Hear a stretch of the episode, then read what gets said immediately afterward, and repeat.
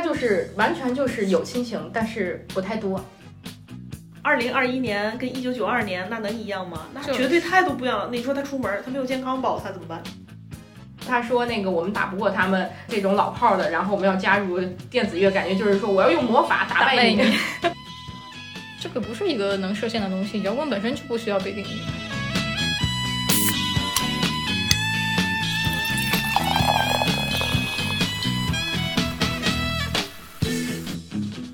大家好，欢迎收听这一期的早日退休，我是塔塔。哎呀，我是没摘口罩的文老师。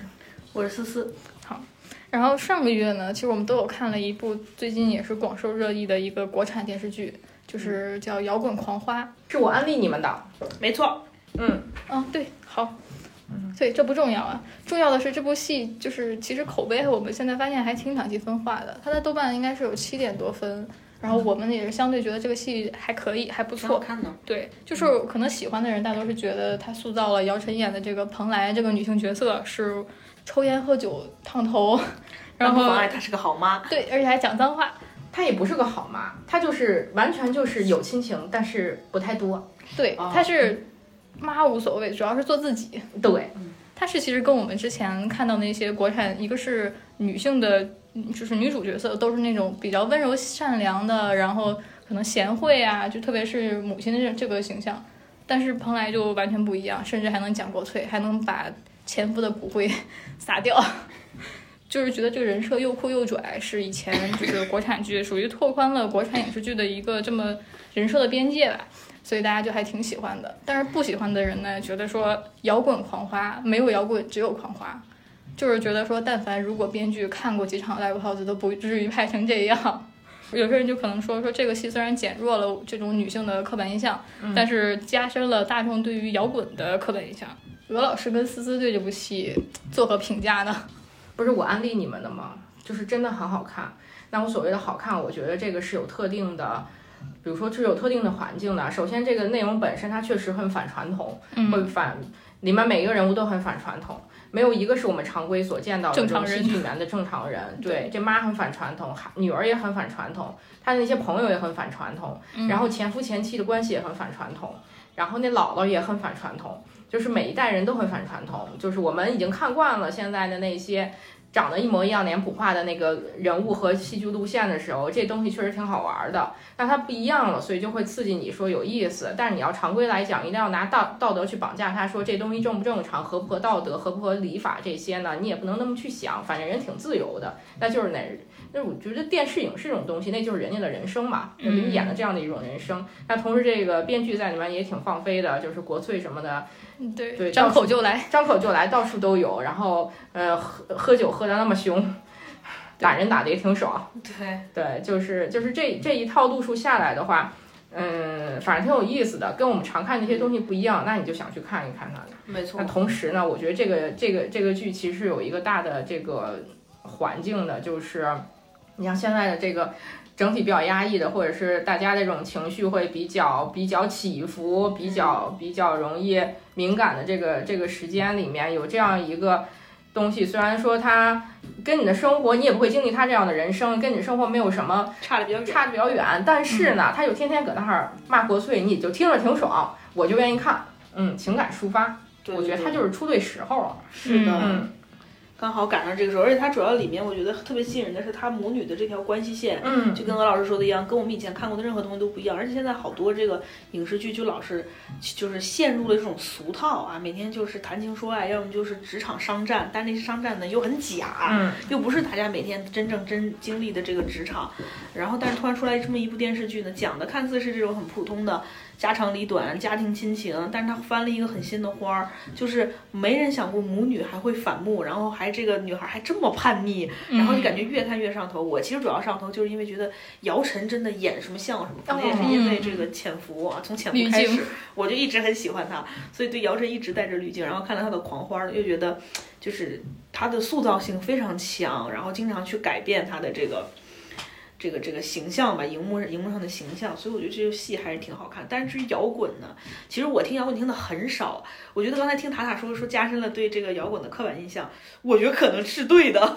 就是它跟我想象中的摇滚，我觉得是一样的呀。啊，就是就是什么那个 造黑眼圈、皮衣，然后大波浪，烟熏妆，对大波浪，这种对、嗯，叛逆，喝酒，对，就是叛逆，就是还是那种八十年代的叛逆精神，感觉在这里面还是这个样子。嗯，嗯，尤其那个大崔，我，其实特别喜欢那个大崔。就一套衣服，对对对对对，他本身也是喜剧演员出身嘛。嗯大崔演的可好呢，这常远。哎呦，好喜欢！头一次看他演电视剧，然后就他那个，我就特别印象深刻。他去找他前妻说了一句台词，他说：“他他他他他说我就这么一身儿，我你你的哪哪一场婚礼我不是这样盛装出席呀、然后我当时觉得这个就是它里面有很多台词，其实写的真的很不错。嗯，然后这部戏就是我们几个对这部戏的评价呢，大概就是说是一部国产剧的小里程碑，但是是摇滚乐的墓志铭。就是另一个角度上来讲，它还是同同样存在我们所有国国产剧的弊病，就是这编剧都没啥生活，编剧也没有摇滚摇滚乐队的这个生活，也搁那哈儿臆想了一下。嗯就最后看完呢，就会觉得他的一切人物的这些动机啊，好像就是因为我摇滚，所以我这样，就他特别简单。嗯嗯嗯，但但但是总的来说，人物虽然比较立体了，但是他的这个行动的理由让人觉得有点不够充分哎那我们尤就尤尤其是最后那个，你们肯定要说你们不喜欢最后的结尾，是不是？对，你们觉得最后就是有点硬要给他的所有的这个行动塞一个合理化的解释的时候，啊出现了。就从他装失忆开始，这事儿就扯了。对，本来你说他真失忆吧，我还觉得有点意思啊，就不知道后面要怎么接。突然说他是装的，我当时就 我觉得编剧可能是觉得很多戏都是有真失忆的，所以还不如装失忆。但是这个事情就很离谱，尤其是到后面的那个非常戏剧化的开始，因为你都脑瘤了，你就让我觉得好像绝症了吗？又突然你给我来个绝症装的，他这病倒不是装的。反正就是最后确实挺对，虽然我不是很了它它虽然它不是一个我们都很不喜欢的那种老套大团圆的结局，但是它硬是给这些还是要塞到那个合理化的情境里面。前面就是本身既然它已经不合理，但它也存在了，所以你就没必要再硬给它扣个帽子。哎，但我觉得不是。其实我看完之后，我觉得整个就是，呃，不排除我说最后的结尾，它还是多少有一点突兀哈。嗯但是它在精神内核上来讲，我觉得它是完整的。就是这个这个人，不管是不管是姚晨还是小庄，他们俩的这个人物的行为，非从第一集到第十一集，反常识到了这到了十一集之后。嗯，他就是需要有一个合理化的解释，不然他就成无赖刷无无，啊就是无理由发疯了。这个人就就是就就变成神经病了，就不是一个正常的人了。嗯，其实小庄的那个线里面，他记得我当时看到他失忆，然后之后。姚晨不是后来有一场戏的道歉，道歉完之后，他还是想要在上面再唱、再参加一次成功的表演一次，嗯，嗯，做做一次表演的时候，然后就是小庄不就是彻底打碎了他那个梦想，最后给他嗯来了那么一下嘛，就是又臭又硬的闺女给他把他的所有计划都打乱了。就是当时我看到这一幕的时候，我我是下意识觉得这一幕是不合理的，因为我觉得说你作为女儿应该可以感受到，就是正常人的情感，你可以感受到说你你的母亲现在是需要这，就是她想要在她失聪之前能够有一场完整的成功的一个表演在舞台上的，你为什么还要去破坏它？对。但是小庄其实到后面，他有一个有有那么一小段，我觉得编剧这个在小镇这条线上其实还是很收敛的，他就那么一小段说那个。他有自己自己，我忘了是旁白还是和陈悦讲的，就是说他觉得，呃，他妈妈就已经在这样的一个比较危险、危机的情况之下，他想到的还是他自己，还是他他自己的那点儿成功，他自己那点事儿，就我就完全没有在他的视线范围之内，我就是要搞砸他，我就不服。就是他已经抛弃了我十二年了，最后在他马上就要听不见的时候，他还给我来这一出，我就跟他置气到底。哎，我就觉得挺摇滚的，还一个是挺摇滚，另一个这个是那种合理化。的对于青春期的小孩来讲，这事儿嗯他干出来，我觉得合理。那同样对姚晨来讲也是，就是他为什么一定要是这样一个自我为中心的人？为什么为什么他不能够对他自己亲生的女儿表现出那么一点点的母爱的东西？为什么不不能对他的母亲表现出那么一点点，就是你对他的理解和这个原谅的这个东西，就我们我们所谓常理上应该有的这个过程，为什么没有？那其实他在以最后一集的这个。这个两个两个天使和恶魔这种形象上，其实做了一个内心的剖析。他这个剖析吧，其实理由是成立的，内核是正确的，形式上面确实有一点太过于嗯简单直接，就有点草率了。就是就是我我觉得大家不喜欢他，是因为他最后的这个形式和你前面的那个。呃，风格内容表现的完全不一样形式，对对对，脱节性太太强了。就是你你完全到最后回归到了一个常规的路线上面来表现这个精神内核，但你其实之前的精神内核表的那个表现形式，你完全都是非常规的。嗯，所以它是在这个对不上。对配不上对了。但是但是它的整体的人物的这个形象塑造上面，我觉得是很圆满的。对，但是我在看这个戏的时候，其实看到一半儿的时候，我一直在等的那个结尾，就包括我看到它的结尾之后，有一点遗憾的就是，我一直以为庄达菲会喊一句“妈”，起码就是我以为他母女会有个和解，但是最后呢，我也你也不能说他没和解，你也不能说他开放的解了，，他就很奇怪卡在了一个尴尬的位置上面，就就是是大崔不是有跟他说嘛，你要慢慢接，慢慢给他一个改变的过程嘛。所以嗯所以到最后。就是他所要，他想要的这个妈，他等了十二年的这个妈不是这样的一个妈，所以他就一直跟他造刺儿。啊，但但是你看他装失忆的时候，就庄达菲那时候啊，跑前跑后的，然后什么这这那那的，就感觉他原谅他妈了，其实。因为他失忆的那段阶段里面，他对他对小庄的表现也是也是也是一个正常的正常的母亲，他是借着失忆的这个壳，把自己不敢表现爱的这种形式来表现出来了。嗯，反正我现在失忆了，爱谁谁，我也不是我原来的我了，我重新是一个另一个人，所以他愿意以这样的形式，然后把你不当女儿，当做朋友的这种感觉去对待你，跟你讲一些或者我之前想做而不敢做的事情，反正这会儿了都这样了，我也不怕你不理我，或者说我抛出去的这个棋子抛抛出去的这句话你接不上，或者是你你你你怎么样，他就已经不在乎这些了。嗯，我觉得这个这个我觉得倒是很合理，但他确实，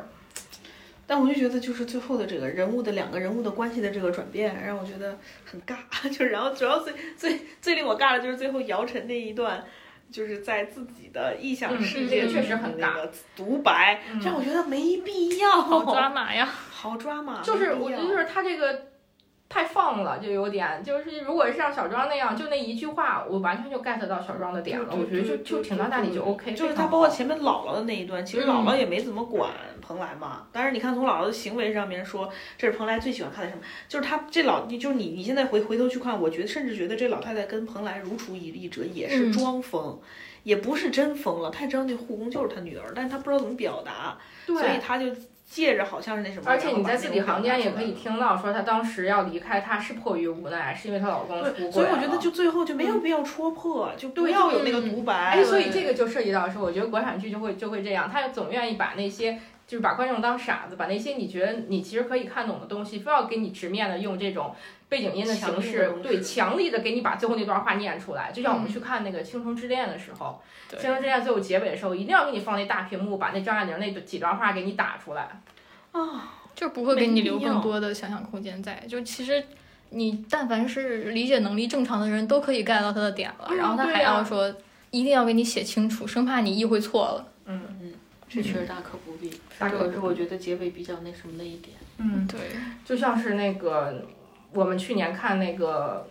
第第一次遇见花香香的那刻，对对，它是一个篇幅那么短的一个剧，但是内容包含的那么丰富，从来没有说从头到尾介绍过一下学姐和学妹她们的身世是什么样的，家庭背景是什么样的。但就每天那那个每一集那十五分钟，你看完之后，六集看完，一个来小时的戏别大，。对啊，你什么都知道，什么都了解，非常丰满的一个故事。对，其实《狂花》也是，你这《狂花》也只有十二集，其实，在国产电视剧里面很少见，已经很收敛了，而且对，而且它就是五五六天吧就播完了。嗯其实它这个也，我觉得也是相对于有点像一个电影的这种制作形式，嗯，然后改成一个剧。这个其实就它的信息量和它想表达的东西，我们都已经能 get 到了，就是感觉也是给很多国产剧一个提醒，就没有必要拍的又臭又长，嗯，巴不得就是播一年的那种。哎呀，而且小张演的好好呀，个人意对，个人情感掺杂在里面。主要是小张的那个感情戏好甜呀，哦，哦，被甜到了，太可爱了。太好他的那个他的竹马感觉是一个正常人，其实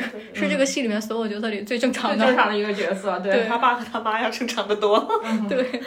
就感觉这孩子像是捡来的，一点都不像他爸和他妈生的。嗯，而且这戏我当时其实对于那个陈月嗯，这个角色我是挺意外的，因为按理说他不是抢了他的。那个哦对前对对抢抢她老公嘛，然后他们俩还能事后是这样的一个相处模式，啊，然后关键小小庄对她还很对她的这个后妈还很眷恋，但是这能嗯这个理解哈。这个这个可以理解，因为就是后妈一手把她拉扯大嘛，对对其实对对也可能肯定能看出来那个她丈夫也不是什么好饼，就也不会照顾小庄的。这后妈也是个反常识的后妈。对，就，是就是让人家都看，他说看那电吉他就后脑勺疼，都成那样了。，对我以为是那种老死不相往来了，是啊，结果还能甚至还能一起搞乐队。哦，然后关键他也够那什么的，你就非给人看什么结婚，就人上午刚离完婚，你下午下午就就去登颐记指，气使，然后你还是他最好的姐妹，嗯，嗯，不给不，给你你后脑勺，真是对不起你。哦，真是，嗯，然后另外的那个就是大崔他老婆也是，就是他们俩离婚之后，他搞那个生意，然后娶了不嫁给了 N 个小白脸，然后最后咔嚓一下工资也没了，还是能放下一切去做摇滚。就是我觉得这个戏去开饭店，对对接手了饭店了，直接夫妻生意了。就是破产破的有点草率，哪有那么容易就破产的？所以说这个戏其实很多不合常理的地方，嗯，就是从但是从他办确实爽从他办公司也不差。嗯，就是好爽。嗯，就是有的时候电视剧你不能太纠结于这个逻辑逻辑，因为你说他装失忆，你说他突然一觉起来，那二零二一年跟一九九二年那能一样吗？那是绝对态度不一样你说他出门，他没有健康宝，他怎么办？他不会扫码怎么办？啊，他不会使微信怎么办？对，口罩没戴怎么办？啊，是啊，真的能活下去吗？那不存在，不合理。对就是一一开始刚刚看的时候，不是你那个塔塔不是就说那个里面的歌不好听吗？嗯，它这里面的歌吧是这样，就是你刚开始听的时候不好听，我把十二集都看完了之后啊，我又我又去搁那儿网易嗯腾讯音乐上面，哎呀，听了听了一段时间呢，就这歌吧，就是姚晨唱着。有的时候不好听，但是原唱挺好听的，我只能说姚晨用原声唱，蛮勇敢的。啊，挺好的。就是你现场在电视在电视剧里看的时候，觉得挺好的，对对对，因为它很匹配。很匹配，很匹配就。不像那个《甄嬛传》里那安小鸟那嗓子一出，一听就是外人唱。但是 Nevermind 都说回来，我觉得不好听啊。嗯，我是觉得他他的歌吧，就是他可能也是找了一些这种乐队然后摇滚老炮，甚至还有专业赛的人，然后在 school 拍了一些镜头，取嗯了景，但是就是很难听啊。但这个可能跟就不止说这部戏，可能因为现在他们的歌也不好听。就是让我觉得，我把声音关掉，看画面，哇，好摇滚！打开之后，这是摇滚。我是觉得他们的歌没有像我们以前说摇滚那种更刺激的感觉，偏流行一点。嗯，那现在的摇滚它其实就是这样啊，嗯你比如说告五人的，因为我剧情里面我记得有那个蓬莱翻唱了田震的歌，啊我觉得那一幕是我整部戏里面听到的歌最摇滚的时候。就其他的歌，他的嗓音稍微有些单薄就不说了，然后各种没有给到那种很很疯的状态，因为他本身是一个九十年代特别火的歌手，那个时候摇滚乐肯定不是这样的。他那就是现在肯定还是就是他一开始第一第一集第一幕那个呀，一上来先啊一嗓子那种、啊，对，其实就是，那那个是啊，但他后面就完全不是了后呀。面不是，而且他演出啊什么的，我觉得你就是他，他不是说他那个弹贝斯嘛，还跟白天说我这个贝斯什么就是，不是陈悦是弹贝斯，哦他是弹吉吉他主音吉他，但是他跟但是白天不是弹贝斯嘛，白天是弹贝斯，然后他不是有一天听听那个对听白天弹那个贝斯，他觉得什么我用脚弹的比你好呀，还是怎么着的？但是他也没表现呀，就是我们在那个戏里面，嗯他有一些的秀音乐的，对，那确实为难人家了，人家能唱姚晨能那能那嗓子出来已已经不不错了你还要他会弹，那你看整个乐队，就很多我们看到的剧里面有的一些这种 live house，包括翻版月下的剧情、都没有很明显的去表现乐队、表现音乐这个事儿。嗯，最多就是拍一拍排练，然后也就是带过了嘛。所以就是这个也可能是大家都说他披着摇滚外衣，嗯，那也是是是。对，但是我我在里面是首先我想说一个就是。那个白天后来不是他的那个白天乐队后来唱的时候有一首歌叫《白天》，嗯嗯，那个白天的作词作曲是那个窦靖童的妹妹窦佳媛，嗯，窦唯的女儿，窦唯和高原的女儿。我后来有听那个，我我就是在听专辑的时候，然后呃，那个里面每首歌都有一次都有原唱唱嘛，嗯，然后窦佳媛自己有唱那首歌，挺好听的，真的还挺好听的嗯说的我都想百度一下这个八卦了。他还有个女儿啊？啊。他跟高原的女儿嘛，嗯，不过白天后来就是他的乐队就是加了那个电子啊什么的，嗯就是很现代了对对对，就是加了电子感觉乐之后呢是也是摇滚乐，而且那个也挺有意思，他说那个我们打不过他们这种老炮儿的，然后我们要加入电子乐，感觉就是说我要用魔法打败你，要玩点花的，嗯，用现现现在那个高科技打败你。嗯。然后我就是顺着这条线，我就回忆了一下以前以前听的黑豹嗯，对，嘛，我们说中国摇滚最火的时候，其实最辉煌的就是九十年代嘛。嗯，但是我跟思思听的其实就不是很多，因为我们我们的那个时你们那会儿间还太小它已经过去了，就是辉煌已经过去了。那个是我我我小时候听，就是。嗯，其实其实他们在很火的时候，八九十年代的时候，我也还挺小的。但是我上小学的时候，你们班里面的男生，尤其啊上初中的时候，班里面男生就很喜欢每天下午有那个晚自习的时间，他们就会公放音乐嘛。嗯，呃，最常公放就是当时很火的周杰伦、简单爱这些，然后就是黑豹的，嗯呃，无地自容。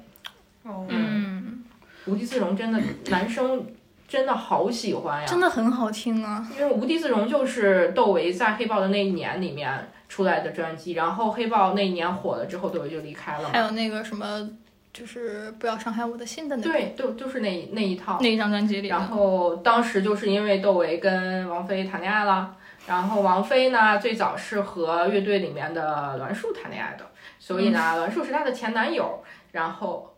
对，所以窦唯就为爱离开了，出走了。当然这也是八卦啊，就是不一定是不一定是正史，那个咱也没听过当事人怎么讲，反正大家揣测的，按照时间线来讲呢，它是这么一个故事。就是之前这种摇滚圈的八卦，跟现在也一样多。嗯，但是窦唯就是一个，现在不是大家都叫他窦仙儿吗？嗯，不是说那个魔岩三杰就是张楚死了，何勇疯了，窦唯成仙了。嗯，窦唯成仙了。对窦唯现在音乐已经没有歌词，全部都是音乐，对，是纯音乐的这种范畴，然后来做的。他也不顾及自己的形象，他也不不不管外界对他的关注的声音，反正挺有意思的。嗯，因为我记得有人看到就是碰到了，在那个应该是在北京，就是大大马路上碰见窦唯，就那个骑着电动单车，然后挺相对来说，就我们看就比较邋遢的一个形象，不不太在意这些。可能他之前就是说他做摇滚的时候，那些音乐并不是他想要的吧，然后他可能就逐渐的还是走了自己真正的想做的一些音乐。因为我也感觉是，应该现在的他在他后来在做的这些是他自己真正想要做的东西。那，当时可能是因因为为比较火吧，对，嗯，正好那股热劲儿，就是包括去香港演出啊什么的。所以他离开黑豹可能也不只是因为跟王菲谈恋爱吧，也有自己那个我不喜欢这样的音乐形式，应该该也有这个。应该是他们的就是观念不合，跟乐队的成员。嗯，对，但是现在现在黑豹的主唱是张琪，张琪现在也很火嗯。他是因为参加了综艺，对，因为参加了综艺所以很就是火，但是。就是很多老粉还是很喜欢。就是现在你去那个音乐平台上面去搜这些歌，那大家很还是很喜欢说，在下面评论里面比较说啊，这个还是要听窦唯原唱的版本呀，什么什么的，就是后面都不如他呀，这些还是会有这样的评论在。那这个可能不多或多或少有这种先入为主的感觉吧，但是确实窦唯确实是一个很独特的人，他的那个嗓音配上他写的这些歌，就是他的嗓音那个样子非常的不摇滚哦，但是他写成这样的歌，你在唱出来的时候那种呐喊的感觉，当时听着就很爽，就难怪那些荷尔蒙冲动期的男生非常喜欢。对，而且他确实就是他们这些最早搞摇滚的人，很多都是这种传统的音乐世家出来的，嗯然后什么吹笛子的，然后弹这个弹那个的，包括那个钟鼓楼里面，嗯就是何勇的钟鼓楼，窦唯不是吹了一段笛子嘛，我觉得那个就很好听。嗯其实他就是能把这些东西结合在一起，可能这个才是他想要的。而且他们家真的是音乐世家，对，就是王菲一九年还是一八年，一九年那会儿的那有是最后做最后一场演唱会，就最近、最近的一场演唱会，嗯那个演唱会上面的那个他的那个和声，不就是主要是窦唯的妹妹嘛，就是窦靖童的姑姑姑，然后还有还有一部分和声是窦靖童在做的，嗯，哇感觉就是好牛逼啊，人家，但是像我们说那个，就是这些窦唯啊，他们其实都是男的摇滚歌手。嗯，然后蓬莱这个角色就是摇滚歌手，对，其实九十年代也有很多，因为我我知道的可能就是那个罗琦，嗯然后魏华，就是这种可能是。呃，可能是摇滚史上就是比较有代表性的人物，但是其实我们都没怎么听过，没有经历过那个那个时代。那罗琦的那个时代，我们也确实没有经历过。嗯，我就是只知道他后来那个指南针乐队的时候，然后唱的《随心所欲》，嗯，那个歌还挺好听的。他后来好像这几这两年也是在就是跑综艺啊什么的。我记得有一个他的小八卦，就是他当时那个演唱生涯受挫，也是因为跟人打架。就这点看来跟蓬莱还是有点像的，如出一辙，就是冲动，咱对，就是冲动。但是摇滚不就是随心所欲吗？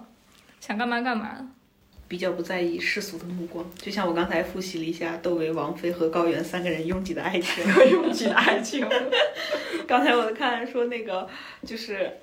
这个这个小八卦写的还挺好，我都看进去了。它里面就说，就是窦唯一开始跟王菲虽然奉子成婚嘛，后来生了孩子之后，因为王菲主要的事业那个时候还在港台嘛，嗯所以可能就是两地分居的情况比较多。然后高原呢，就其实拿今天的话来说，不是很光彩，就是小就是嗯，对，这个是所以大家也骂他很多年。小三儿嘛。然后呢，这个就说有一次那个呃，就是王菲从从跟那英从香港，然后就是那个回到北京，就想给窦唯一个惊喜，结果一开门，人来没来及打扫战场，发现高原在家里，然后就是一段的这个狗血大战，狗血大战，但当时还没有提出这个离婚。然后后来呢，是这个窦唯跟高原一起去日本旅游，被香港的狗仔拍到了，然后就问他说这是谁，窦唯就非常大方的说，哦，这是我的爱人，他叫高原。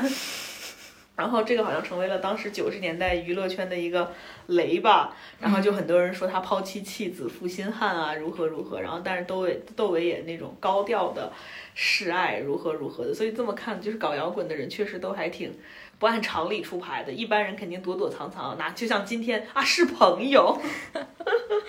完全没有任何的这个遮掩。后来是九九年的时候，他跟王菲就彻底离婚了。嗯然后后来他跟高原也离婚了，对对对。就是就是这个一波未平一波又起，果然很摇滚。非常摇滚嗯很摇滚。然后除了嗯内地的这些以外啊，当时我们我们我们小时候听的，上学的时候听的，那就是 Beyond 了，听过吗？嗯，Beyond 哦、嗯 b e y o n d 知道，嗯，所以他们是摇滚吗？我一直以为他们是乐队。他们不是，算是这这也不是，这俩也不是对立的概念，咱就是说，哦，是吧？就是一个摇滚的乐队。因为你你你那个说要聊这个，一说摇滚，我当时脑子里就是汪峰。哦，啊。其实汪峰真的算我们小时候听的比较多的了。那大家其实对摇滚的，比如说一开始的时候，我们对摇滚的定义就是，嗯，摇滚乐一开始的时候，呃，一一一开一开场的时候，嗯，它会有一那种就是很燥的乐器的声音，然后鼓点一打起，然后迅速让你进入那个很沸腾的现场，嗯，然后然后唱歌声音都是比较高昂的那种，然后到后面的时候都会有乐器的单独 solo，就就是大概是这个样子吧。开场的时候有一些，就大部分吧都是锣鼓喧天、鞭炮齐鸣那种感觉。嗯这个我是觉得以前的摇滚乐给我最深的记忆点就是吵，对贝斯、吉他和鼓，就是缺一不可的那种那种状态。但我印象里的那个摇滚就是特别的，就是黑暗，就是因为可能我我小学的时候接触到一嗯，个我觉美国的得是因为你摇滚乐，对你你听的那是国外的，对，然后是那个、那个叫枪花嘛，当年很火，哦哇塞对 Rose。然后就是他们所有的宣传海海海报，不论男女，就是那黑那眼圈儿已经黑到就就的那种对对对，然后就什么黑嘴唇啊、爆炸头啊，然后经常纹使用、骷髅头啊，嗯，啊，然后纹身啊，然后就抽烟喝酒，那个讲国粹啊，反正就是比较那个什么嘛，嗯，啊，所以后来就是，然后我就觉得，就这群像是那个地狱里出冲出来的牛鬼蛇神，对，就是可能因为我们听的都是差不多主流的这种摇滚，都是这样对你。上学的时候都是受周围同学影响嘛，周围同学都在听黑豹，都在听崔健，听唐嗯，朝，然后然后出去上 KTV 唱歌的时候也是这些，撕心裂肺的。对，就是剩下就是 Beyond，嗯，当时我们那个初初中的时候有啊，高中的时候有校园歌手大赛嘛，嗯。然后我们班就组了个几个男生一个女生，然后弹键盘组了一个嗯小的乐队，然后当时唱的就是第一首歌就唱的 Beyond，嗯。唱真的爱你，嗯，然后后来他们自己做了一首，还自己做了一首歌唱，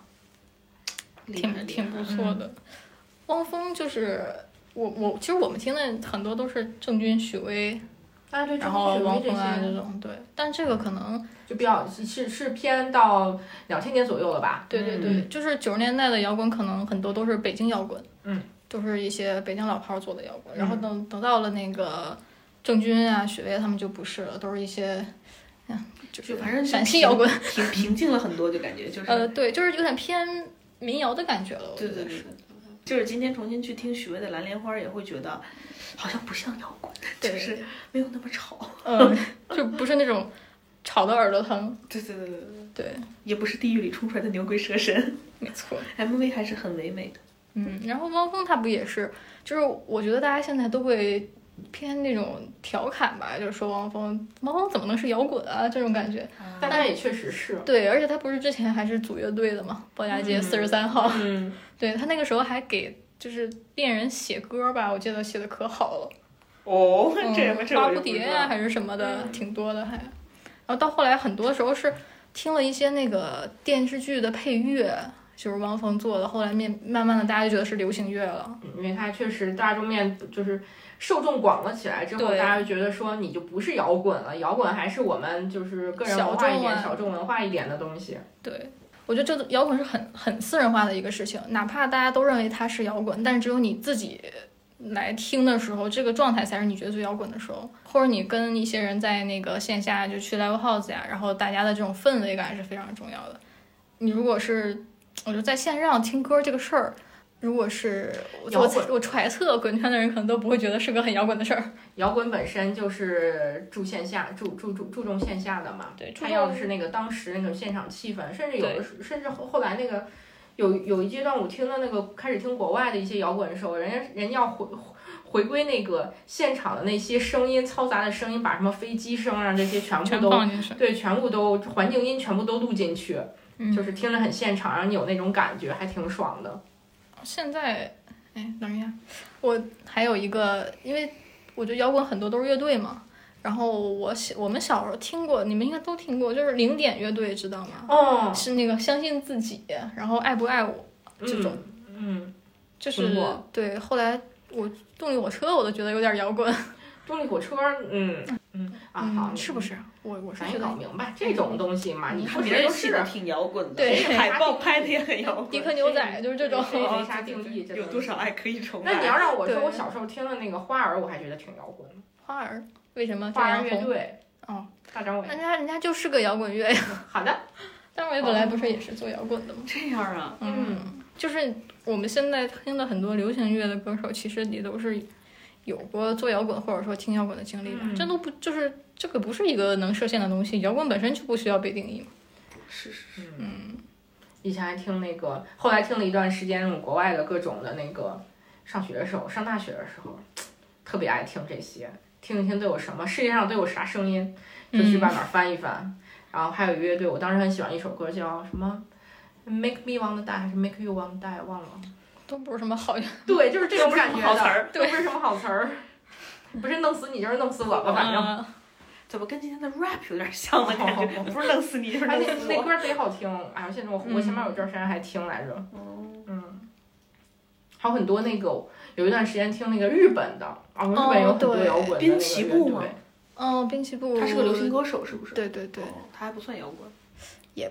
这个你说他摇滚，他就摇滚，这无难所谓。以界定。我就记得他的形象很摇滚。对，还有那个那个 One One Ok Rock 他们啊，也是我就想说这个，对 OR 他们，因为他们是一支偏欧美的摇滚乐队，虽然他们是日本的，但是他们的音乐风格全都是欧美摇滚乐，然后也是那种上来就啊啊啊那种很燥的那种感觉。挺反，挺挺跟日本的那个风格不太相符的。对对对，嗯，我一开始听到的时候，我以为这是一欧美的，后来发现是一日本的。哦嗯很惊喜。然后当时他们出圈是因我听到是因为有一首歌是做的动漫的配乐，BGM 忘了是哪首了，一下想不起来。如果等会儿我找到之后可以放进来。嗯，然后现在就是在在被月下复活的摇滚乐之后，我们就又听到了这些新裤子呀，嗯，嗯，还有那个痛痒啊，啊，是不是就都出来了？对。嗯，这个其实就是，但我觉得他们我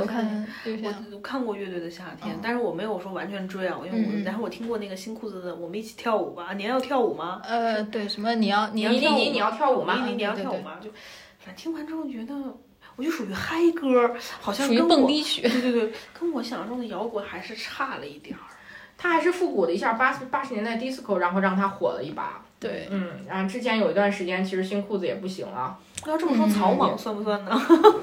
嗯，那你这么说，我又想起了一个人，臧天朔。哦，啊，你们还记得吗？臧天朔和斯琴格日乐当时一起，算吧，斯琴格日乐我觉得挺摇滚。挺摇滚的。嗯，那个月下就是他也，因为他他是就是广泛意义上的乐队嘛，他也没有嗯全都是摇滚乐，嗯，但是他还是给了大家更多的去关注乐队演出，然后关注 live house 的机会。但是我们这两年很难看到。这让我想起了黄花有一个取景地是 School，哦，对，school 酒吧，对，，School 酒吧。我之前是就是因为它名气很大，去了一回，但去了之后水土不服，太吵了，嗯，他那儿现在还每周有乐队排练呢，是吗？对你还可以去相当于探班的那种形式。我就是有一次在那个美术馆后街那一带有嗯有一些 live house，然后我有嗯朋友因为很喜欢，然后就带着我们去，但是我真的不是很 into it，就听不进去，嗯 然后我就很勉强在那里待了一晚上，觉得什么时候可以回家，please。就是我一朋友，他是学吉他，他的吉他老师也是一个小乐队的成员，然后他们有时候也会去演出，就觉得现在。以前可能很多乐手都是专业的、职业的，现在大家都是兼职、身兼数职。地下的，对，就是可能还是迫于生存的压力，嗯，哦，乐没队有那么好的氛围。乐队很火的一段时间，然后促使了很多人去学音、学学乐器、学吉他。是我小学的时候打架子鼓，那个那个小广告可多了。哦，我们当时也是打架子鼓学吉他，然后那个我我有一那个女同学，女女生的同学就是打架子鼓，嗯，每天在家吵邻居。嗯，我我因为当时也没有那种电子鼓呀什么的这些，你就是真的是架子鼓搁家梆梆梆敲。对现在大家可以戴个耳机自己练了。对，现在电子鼓就戴个耳机自己练。嗯，然后我也不幸学了一下吉他。那我也学了。嗯，上大学的时候，然后强烈跟我妈哭了三天，买了一把吉他回来。然后买完吉他说，我妈说没有钱再报班了，自己学吧。我要自己学的。学会了吗？这东西吧，其实很好学，关键在于练。因为你看这看看看跟看说明书似的，不就是这吉他使用指南吗？怎么怎么按那几根弦儿？关键就是你得练。嗯，那就没咋练呗，肯定。上大学时候还报过去呢，报到学校去了呢，没咋练，荒废了。上上那个后来上班之后，又跟几个同事一起搞一小乐队，我们改了，改弹尤克里里，四根弦儿，哦，而且好弹。尼龙弦儿不卡手。厉害厉害。嗯，然后呢也没咋学会，后来又废了。然后最近突然又拾起来，关键就我就突然开窍了，对这东西，左右手突然就跟灵活了，灵活了，配合的非常好。好，突然间是自己的了。嗯，行啊，鄂老师没想到经验很丰富啊！嗯我在乐器方面属于一窍不通。对，然后我就突然间，你知道吗？就用了一两周的时间，我就精通了弹唱。哦，呃，快来表演一下。对，一会儿我们我想节目就看，我想看一个 live house。下次拿来给你们表演一下可以下。可以可以。我现在最拿手的曲目是告五人的唯一，哦，哦不是，就是你突然突然之间 get 到了，说原来你这只是就是，哎，这是左手还是右手啊？哎，右手，右手就是你原来右手就是在拨的这两根弦，它是在打节奏的。然后当你知道了这一点之后，你你就是摸清了这个节奏和你弹和你唱的这个节奏合到一起之后，就 OK 了，词儿就加进去了，就这么简单。我现在听着就是云山雾罩，天方天方夜谭，现在觉得觉得很难。很妙，对，真的很妙。我也不知道为什么我突然就懂了我。学过很多乐器，我也学过吉他，但是我没有学过学明白过。我也是那你学明白哪个了？我都没学明白。我就是对还学的啥于乐器，来，我很小的时候，我姥爷因为很精通这些东西，教我吹过那个口风口琴，嗯，